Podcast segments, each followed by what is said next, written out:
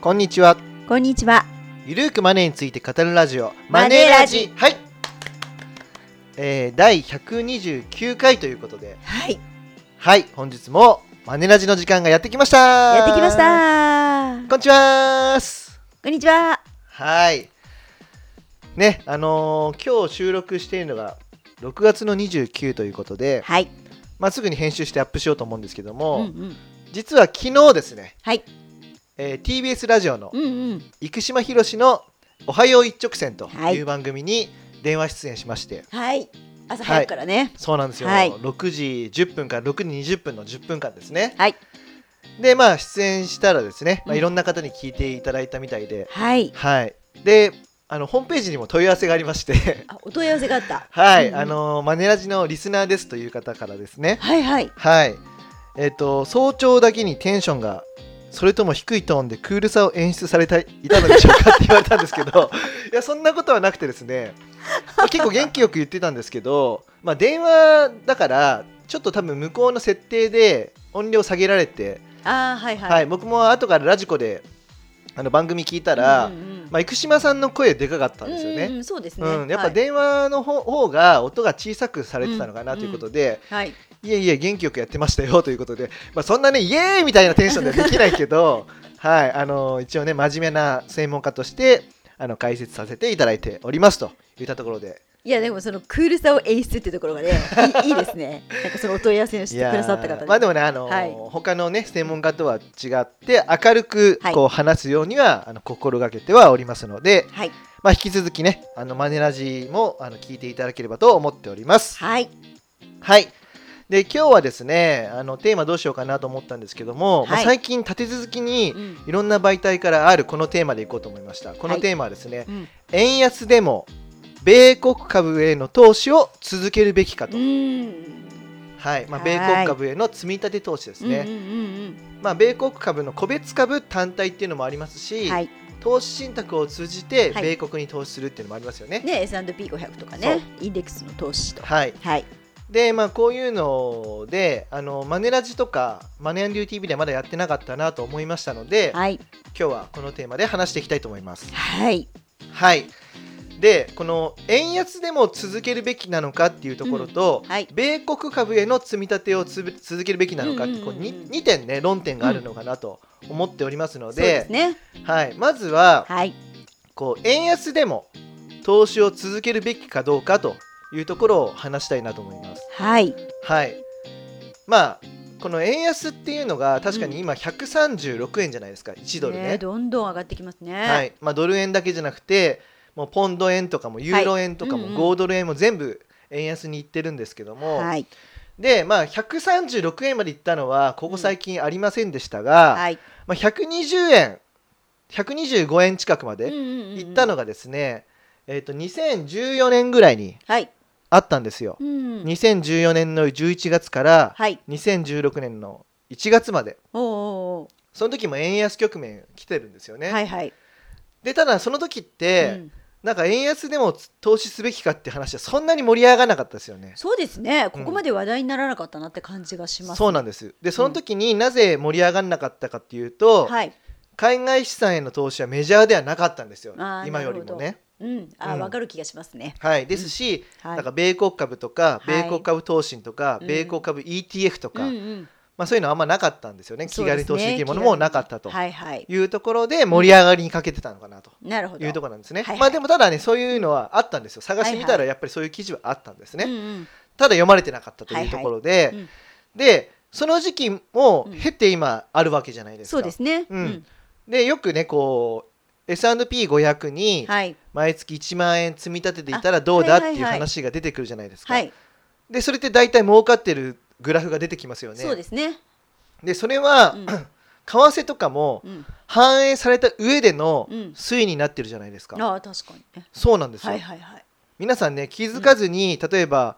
リーマンショック明けからはい。積み立てをやっている場合であれば、うん円安でも円高でも、うん淡々と積み立ててきているってことなんですよ。うんうん。気にせずやってるんですよね。そそういうことですね。ういうことなんです。うん。はい。だからつまり結論から言えば、はい。為替レートは気にする必要はないってことです。そうですね。はい、で為替レートを気にする必要がないうん、そしてはい、お金を増やしていくためにはうんうん重要なことがあるんですよ。はい、その為替とか関係なく実物、うんうん今回で言えば米国株ですよね。そうですね。この米国株の資産自体うがん、長期で右肩上がりになっていくようなものじゃないと意味がないんですうん、よ。うん、為うん、替を気にせず投資するっていう前提だったらば、うん、うん、その資産自体が成長するものじゃないとダメなんですよ。まあ、そうですよね。そういうことなんですそういうことですね。はいはい、でじゃあそう考えてくると、うん、まあ、米国株とかうん世界株がはい今後も成長するのかっていう話になるじゃないですか。そうですね。はい、ではいまずは一つの論点として為替は関係する必要はないっていうことですよね。であとねもう一つこう、まあ、為替レートで、ね、円安の今投資すべきなのかっていうのが出てくるのは、はい、はい。円高に行ったらもっとたくさん買えるのにっていう話で出てくることもあるんですよ。そう、そうですね。はい、でそのどこが高いか安いかなんてう分んかんないじゃないですか。わかんないですねそのタイミングを見て投資なんてはいやってたらいつまでも増えないのそうで,、ですね。だからこそ為替レートは気にせずやりましょうということです。そうですうねん。はい、いいですかね、うん、じゃあまず一つ目の論論点は終わりましたということで、はいはい、じゃあ続いて、うんじゃあ米国株に投資を続けていいのか、まあ、もしくは世界に投資を続けていいのかって話ですね。はい、で先にじゃあちょっと世界の話をしますね。はい、はい、であの米国はもちろん世界の経済っていうのは、まあ、あの成長を続けてます、はい。これは IMF とかが世界経済見通しっていうのを、うんうんうんえっと半年に1回かなはい。あの出してるんですけども、うんうんまあ、それ見るとですね大体、えー、3.5%とか4%ではい、推移してます、はい、成長率が。はいはい年ですよね。ね、ね、はい、はい、これはあのウクライナの侵攻とか、はい燃料価格とか、うん食料価格の上昇の影響で、うん、まあ、あの下方修正されてるとはいえうん、今う3.6%っんていうふうな成長率になってます2022年と2023年なは。るほど、なるほでど。その先も4%近くで成長すると推計されてます。はい、うんということは、うんまあ、あの資産自体はうん成長する可能性が高いってことですよね。そうですね。世界経済が成長するんだったら、うんはいそれ以上に投資のリターンっていうのはうんあるよねっていうのははいピケティが証明してますから、うんうんははいい、ということなんですよ。なるほど。はいはいつまりは3.6%以上でうん、リターンが得られる可能性が高いと高いういことなんです。うん、はい、いいですかね、これが世界に投資するとそうなんですよ。はい、じゃあ今度米国に投資していいのかって話ですよね。そうですね。ううんんで僕、もまあいいろいろとねずーっと上がり続けるものっていうのはないんですよ、うんその下がることを経験せずにはいはい、で今直近は下がってるじゃないですかそうですね。上がり続けるものっていうのは、ずーっとですよさ一生あ下がらないで上がり続けるっていうのはない、ですねだけども、長期的に見れば、うん、米国株は上がり続けると思います、うん、うん、うん、やっぱその理由っていうのうは、ん、米国の GDP っていうのはやっぱ世界のトップなんですよ、はい、まあ、中国が頑張って追い抜こうとしてますけどもやっぱりこう、まだまだトップなんですね。うん、うん、でそれで経済大国ですし、はい、人口も増加なんですよ。そうなんですよね。この先進国にあってね。そうはい。今ね3.3億人いるんですかね、うんうん、これが2050年にははい。 3.8億人です。あはい、日本とは本当にね反日対の本は方向ですねどんどん減っていくんですけどんどん減っどていきまもすけどね。アメリカは増えていく、はいで、うん人口が増えれば、はい、こう経済成長するっていうこのロジックは、うん人口が増えれば消費が増えるからはい、はい。経済成長するって話なんですよ。うんうんそうですね。はいはい。だから成長しますよねっうんていう根拠にもなるし、はい。あとは米国株っていうのはこう世界的な大企業がたくさんあるじゃないですか。はい。うんもう誰もが知ってるね。うんガファムとかね、はいグー Google、Apple、うん。えーあ Google、Google、Amazon、Facebook、はい。 Apple、Microsoft とか、はい。うん、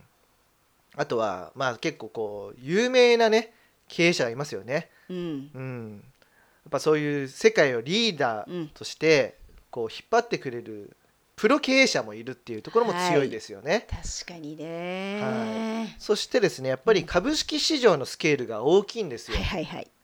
うん、もう世界の、うんこう株式時価総額っていうのは今105.6兆ドルらしいんですね。はい。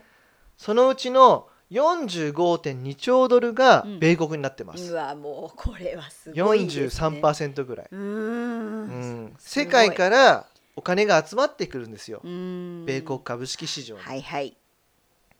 で優秀な経営者も多いし、うん世界のトップ企業も多いし、そうですね国自体も成長するんでしょっはいはいていうことを考えると、うん長期的にまだまだ伸びるよねっていう話ですよね。はいそうということでやっぱりこう短期的に見ればうん上がったり下がったりするのは常なんですよ。まあそりゃそうですよね、うんやっぱりね上がれば一応そこで利益確定しようって人たちもね増えると思いますしそういるしねうんはい、だから、まあ、今下がってて、うんあーと思うとは思うんですけども、でまあ、淡々とうん積み立てをやるっていうのがいいんですね。うんうんでこう積み立てをやるっていうところのポイントなんですけども、はいこれはドルコスト平均法のうん効果を生かしたいからなんですよ。はいはいはいはい、高い時には少ししか買えないけども、はい安くなれば多く買い付けできますよねそ。うですねはいで相場っていうのは上がったり下がったりが常ですから、はい下がった時に多く買い付けできることで平均購入価格っていうのはどんどん下がっていくんですね、はい右肩下がりで、うん右肩下がりで下がっていくってことはうん少しでも値上がりした時に利益を出しやすくできるっていう方法なんですよ、そうですねで僕たちははい10年とか20年先に資産を築きたいかうんうら積み立て投資をやってるんじゃないですか、はいでそれは長期でやれば福利効果も活かせるっていうところもあるし、うんうんはいドルコスト平均法の効果もあるっていうことでやるわけじゃないですそか、うですねはい、だから、まあ、今回のテーマで言えば、うん円安だろうが、うんね、米国株は今直近下がっていようが、はいもう淡々とうん続けるべしですよ。そうですねうんはいという感じですね。そうですね、うんまあ私も本当に米国株の積み立てとか米国株のあの ETF とうんうかんやってますけれども、まあ直近は本当にねあマイナスだわと思うこともありますが、うんもうコツコツと淡々と気にせずやっていこうかなと思ってますね。そうそうそうそう。ね。まあ、ただね、こう市場が値下がりしている時には、まあ、どう対処したらいいかっていう話はこう常に出てくるので、はい、でその出てきてね自分が気になりすぎるっていう場合あるじゃないですか、うんはいはいはい。もしかしたらそれはリスク許容度に合ってないかもしれないんですよう、んうん、例えば積立 NISA うん。の投資信託をもう米国株だけにしちゃってるとか、ああでも最近結構多いんじゃないかなと思うんですよね。まあ、米国株じゃなくてもっとリスク取って新興国にしちゃってるとかね、はいはいうんうんでそういうふうにするとうん値動きが激しくなっちゃうんですそようねですね。うん、淡々とやるって決めてるのに、うん気になるってことはリスク許容度に合ってないので、はい。もうちょっと値動きを抑えめにするために、うん。米国株だけじゃなくて、はい。先進国うん全体に投資するはいはい。だったりとか日本株に投資する、うんうん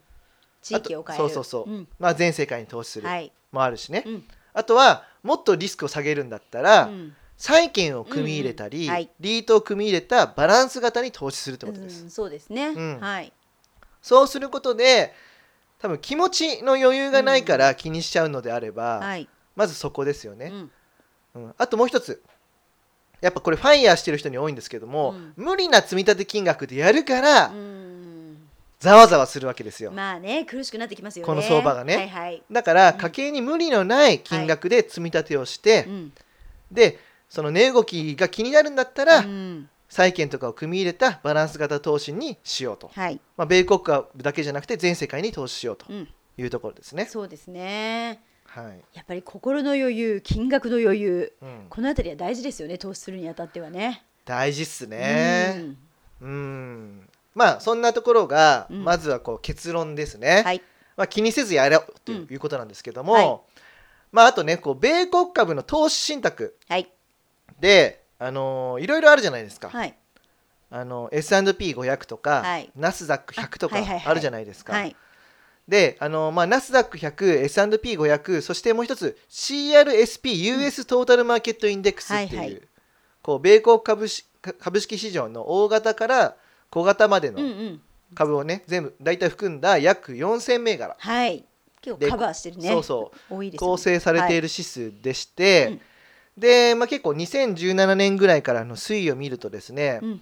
一番こう利益率が高く上がっているのがナスダック100ですねはい、はい、急激にぐーんと上がって、うんはい、でもこの直近の下落は大幅に下落です、うんうんうんうんナスダック100がはい、はいで一番マイルドなのはどれかって言ったら、うんやっぱり CRSPUS トータルマーケットなんですよ、はい、はい、やっぱりね、幅広い企業にね、投資してますからね。そうなんですよ、はい、でその後に S&P500 が来るかなっていう感じ、うんうんまあだからねあのこういう指標もどの指標に連動するかによって値動きが変わってくるので、そうですね。こうはい結構ざわざわするのが嫌だなって、うんうんでもでもそれでも米国株には投資したいっていうんだったら、はいやっぱ CRSPUS トータルのがいいし、うんうんうんはい。やっぱもうこうリスクを取ってもいいし、うん下落にも耐えられるからっていうんであればナスダック100でもいいのかなというところですね。そうですね。うんでただナスダック100でもこうレバレッジをかけて投資するレバナスってあるじゃないですか。結構流行りましたよね。そう、うんこれはねやっぱりやめた方がいいっすねうん、まああの基準価格がこう値動きがねこう2倍になるようにうん。あの株価指数先物取引っていうはのいを行ってやるんですけども、はい。これね実際には2倍以上こう価格が開く時もあるんですよ、ううんん怖そいですねれはやっぱりこうう先物の取引が間に合わないとか、はいはい。まあ、暴落が起きるとみんな売るからうん急激に下がったりとかするんですよね。はい。うん、で今ほとんど退場してんじゃないかなと思うんですよ。うん一時期はね、うんちょっとの値下げでも買い足しますみたいなこと言えってたそうんでですすけね。どはいはい。もういつの間にか流そう行りいまうツイートも少なくなってしまっているんで、したねはい。うん、まああのね短期間でなんだろうなファイヤーしたいとか、うん大金持ちになりたいとかわかるんですけどね、まあね。うんはいでもやっぱりこう積み立てでやることに関してうは、ん。あまりリスクを取りすぎない方がいいんだなっていうとこですよね。うんうんそれでもだってねあの5%から10%ぐらいの利回りは得られますからね、うんうんうんうん S&P500 とかでもね。。はいはいうんまあ、だからそこをねちょっと過度にリスクを取りすぎずに、うん。そして家計に無理のない積立金額でやっていただくというのがいいのかなということですね。そうですね、あうんのリスクが自分と合ってないと例えばちょっとの値動きでキャー売っちゃおうかなみたいなね、うん、あのこう結構もうあの慌てて売る狼狽売りみたいなことをしやすいのかなとそうそうそ思うのでねうでまあちょっとねあの注意点としてはその投資信託ってみんなが解約しすぎると、はいはい早期消化になっちゃうんですよ。うんうんうんその運用会社が運用続けないで、はいはいもうやめちゃうっていうことをするんですようね。んでそうするとまあ皆さん実質損切りみたいな感じになっちゃうじゃないですか。そうですよねそううん長期で積み立てをするためにレバナスやったのにっていうのも、そういうふうにできなくなっちゃうわけなんですよね。ううそうだから、はいこうこういうふうにレバレッジをかけてやるっていうことはうんあまりやらない方がいいんじゃないかなっうんていうところですね。うんうまんあ、そう本です当ねに余裕のあるお金でね、あやそうるでんすだよったら全然ねいいんですけども、うんはいまあ、今の、まあね、ツイッターとか見るとみんな、あね、はほ本当にすぐに売っちゃってる感じだから、うんうんそれは急激な暴落起きますよねということなので。そうですねはい、うん、まあそういったところですかね。はいはいまあ結構ねいろいろと話してきましたが、はいまあ結論は、うんえー家計に無理のない範囲で、はいえー積み立てをして、うんそしてリスク許容度がねたちょっと高い自分よりも高いものに投資してるんだったら、うんえー抑えめのものにはい投資信託を変える。はいそして心に余裕が持てるようにねそう、そして円安だろうと、うんはいなん暴落直近下がっていようと、うん淡々と積み立てを続けるとうんいうことですかね。はいうん、どうですか。そうですね。もう本当にあのやっぱねちょっと下がったら連絡来るみたいなお客さんっているんです よね。例えば積み立て NISA とかではいはいはいはもいなんか下がってどうしよう怖いとか、うんうんまあ気持ちすっごくよくわかるんですけれども、うんまあ本当にこの長期積み立て分散って言われてるじゃないですかうんうん投資の三原則。うんうんまあこれをですねあのちょっとこう暴落した時こそ思い出してもらってあの淡々とやってほしいと思いますよね。うん、そうですね、はい。まあねあのタイミング投資をしている人にとっては円高になってから買おうとかね、うんうんそういう気持ちは分からなくもないです、はい。うん、ただどこからね、うん。まあ、どこまで下がるのかも分かんないし、いやこれわかんないですよどこまで上がるのかもわかんないじゃないですかわんないまあ、正直120円は突破しないみたいみたいな人も多かったじゃないですかそうですね、うん、それが130円になったら今度は150円までいくみたいな人も出てきてねそうそうそうそうそういうもんなんですよ、うんうでんどこまでが、あのこう天井かなって分かんないじゃないですか、わかんないですよねそこだってわかんないですよねううんんということなので、はいまあ、あの気にせず淡々と続けるのがはい、一番だなと、うん、い本当に、まあ、僕らもね苦い経験たくさんしてますから FX とかでね。や本当ですよねやっぱり、あのもう自分たちも為替ね 結構ねあのうん好きでいろいろこう見てますけうど、んまあ本当にあの想定外のことが昔よりも起こりやすいと思ってますね、うんあの値動きが幅がすごいじゃないですかそうですよね。うんなので積み立て投資最強って思います、はい、はいそんな感じでね、はいえー淡々と話してきましたが、はいい、かがでしたでしょうかいかがでしたでしょうか。ねえ、まあ、最近はねいろいろと僕たちも、ね、講演業とか、はい。あとはね高山さんインスタライブ出たりとか、あ、そうですね。あの、うインフルエンサーの方たちとう、んあのやらせていただく機会が増えておりますね。はいね、インスタ全然やってなかったんでね頑張って今フォロワーを集めてんですよね。そうなんですよ、はいでもまだ40人くらいなんですけどよかったらフォローしてください、ね、ツイッターはね1200人ぐらいになりましたもんね。そうですね、うんツイッターの方はあのおかげさまで増えてきたんですけど、はいフォロワーはまだあのインスタの方はまだまだですねそうですね。ははいい、まあよろしければね、ツイッター僕もやってますし、はい高山もやってますからはいフォローしていただいたり、あとはマネラジ以外ではね、ボイシーとか、はいあとはマネラジ TV がそろそろ5000人ねえ目前ということで嬉しいですねはいはい、ね、あのマネラジ TV もね、あのもうつい最近ですね、アニメーション動画を初公開しました。そうなんですよねうん、もうだんだんとこう進化をねそうそうそうそう。してきておりますはい、でアニメーションで、あのまあ喋ってるの僕なんですけど、うんよりよりっていう感じで話してるんですよ、マネー &UTV でよりよりですみたいな